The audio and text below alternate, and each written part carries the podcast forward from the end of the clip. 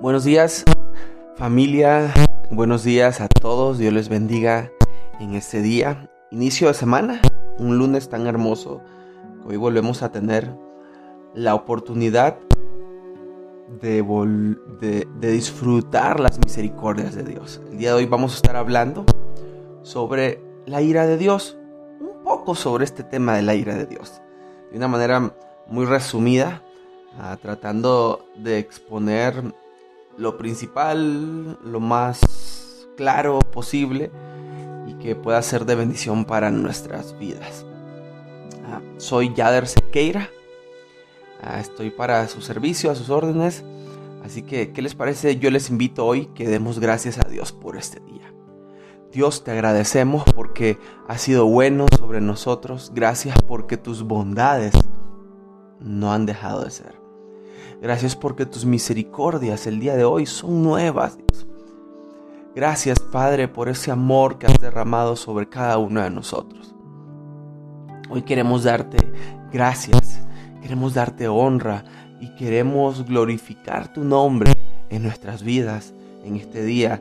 Que tu nombre sea glorificado en todo lo que hagamos. Hoy te damos gloria, te damos honra en el nombre de Cristo. Amén. Y amén. Ok, hoy vamos a aprender un poco más sobre la ira de nuestro Dios. Este tema de la ira de Dios hacia el pecado, hacia los pecadores, hacia el mundo que le ha dado la espalda, es muy claro en toda la Biblia, es muy claro, estamos más que claro. Sin embargo, una frase que surgió años atrás con respecto al amor de Dios y el pecado, como que mm, no está lejos de la realidad, no está lejos de la verdad bíblica. Sin embargo, hay que hablar. Es una frase que no es bíblica, porque no es bíblica, Ah, es de Mahatma Gandhi que dijo, Dios ama al pecador y aborrece el pecado. Ya. Y la verdad la frase es, ama al pecador y aborrece el pecado. No Dios. Ya después le agregaron la palabra Dios y hasta le agregaron que aparece en la Biblia. Por eso les digo, es algo que no está lejos de la verdad.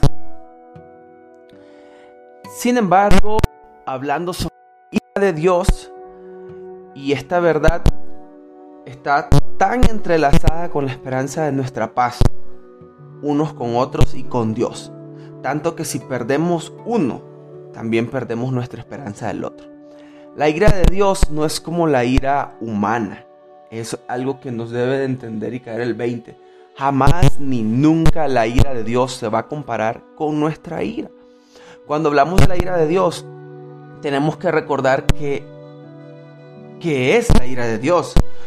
Todo lo que sabemos acerca de Dios es que Él es justo, que Él es amor, que Él es bueno, que Él es santo. Necesita ser considerado en nuestro entendimiento de su ira. ¿Por qué? Porque la palabra enojo o la palabra ira siempre nos están recordando en nuestra propia experiencia de esas cosas. Ese es el problema. Cuando nosotros, no, cuando nosotros pensamos en un Dios airado, no siempre nuestra mente lo va a experiencia de nuestro enojo o de alguien más enojado o de alguien en la historia enojado. Y es un grave error el que estamos cometiendo. Ya, porque nosotros pudimos haber sufrido por alguien que siempre estuvo enojado. La ira humana a menudo puede ser imprescindible, puede ser traicionera, puede ser desproporcionada, no son ciertas sobre la ira de Dios, porque la ira de Dios es santa. Porque la ira de Dios es una respuesta justa de su santidad hacia el mal. Así es, así es, mis queridos hermanos.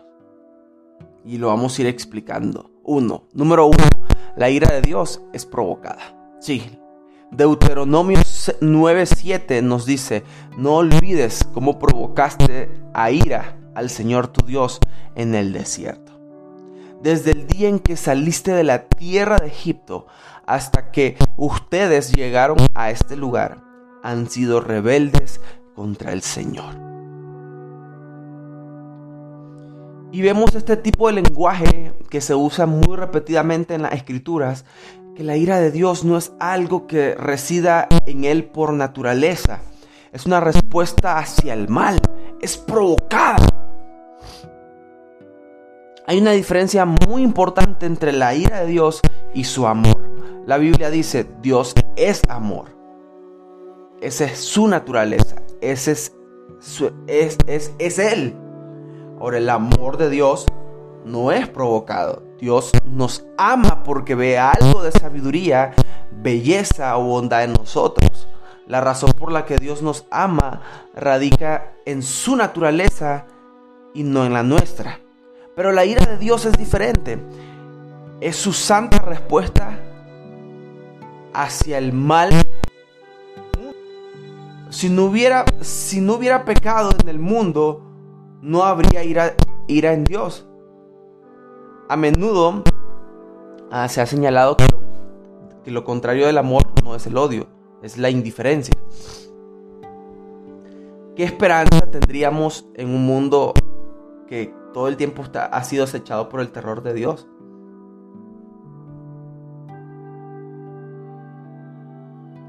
¿qué esperanza habría?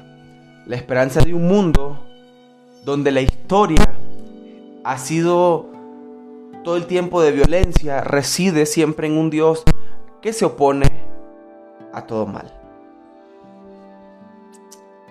Y que tiene el poder y que tiene la capacidad y que tiene la voluntad de poderlo destruir. Sin embargo, esto no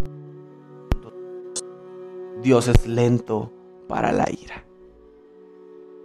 Algo totalmente diferente a nosotros. totalmente diferente a nosotros.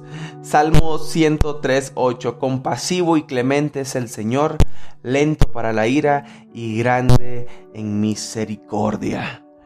Estas cualidades se repiten una y otra vez a lo largo de todo el Antiguo Testamento y las escrituras en el Nuevo Testamento como que si fueran las cosas más importantes que necesitamos saber acerca de nuestro Dios, que Él es grande en misericordia. ¿Por qué Dios permite que el mal continúe en el mundo entonces? ¿Por qué no regresa ahora de, de, de esta vida? Segunda de Pedro 3.9 nos dice, el Señor no se tarda en cumplir su promesa. Según algunos entienden la tardanza, sino que es paciente para con ustedes es paciente, no queriendo que nadie vengan al arrepentimiento. Dios nos está ofreciendo gracia y perdón en Cristo.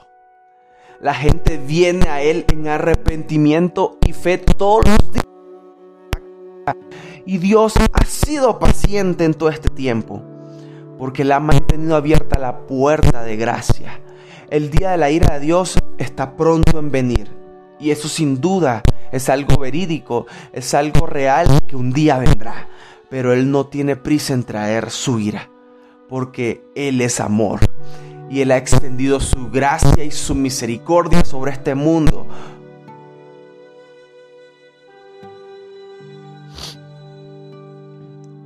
Porque número 3, la ira de Dios ahora mismo. Romanos 1.18 nos dice, porque la ira de Dios se revela desde el cielo contra toda impiedad e injusticia de los hombres, que con injusticia restringen la verdad.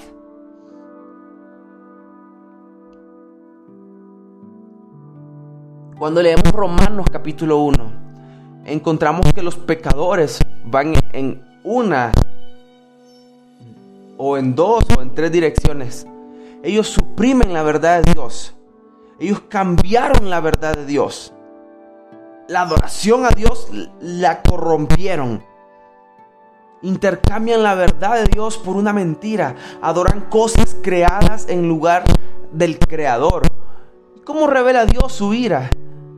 Cuando esos pecadores hacen estas cosas, bueno, Dios los entrega a sus pasiones.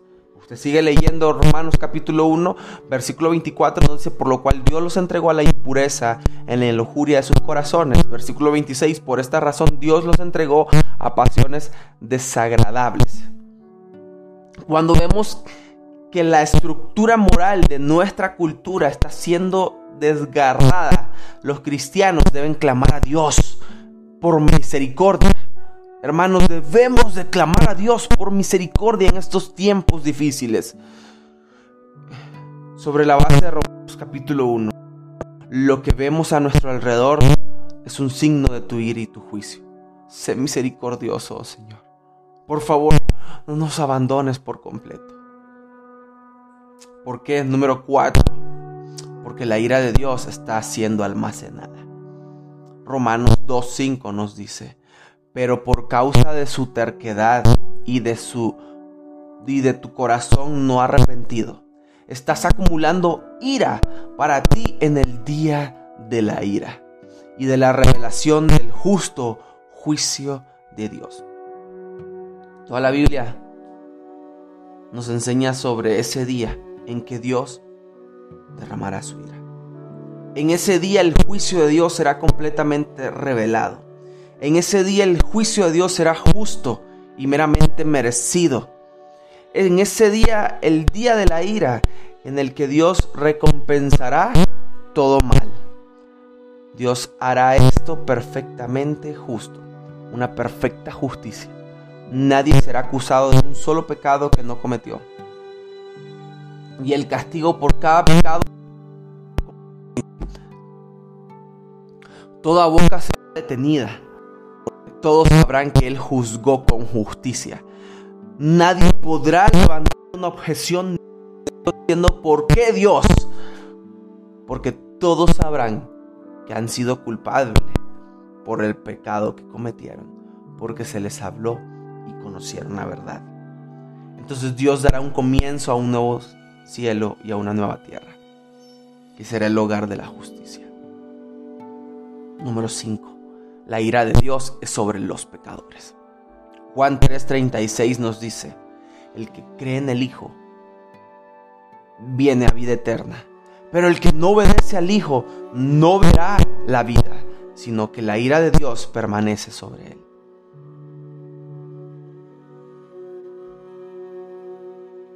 Entre ellos también todos nosotros en otro tiempo vivíamos en las pasiones de nuestra carne satisfaciendo los deseos de la carne y de la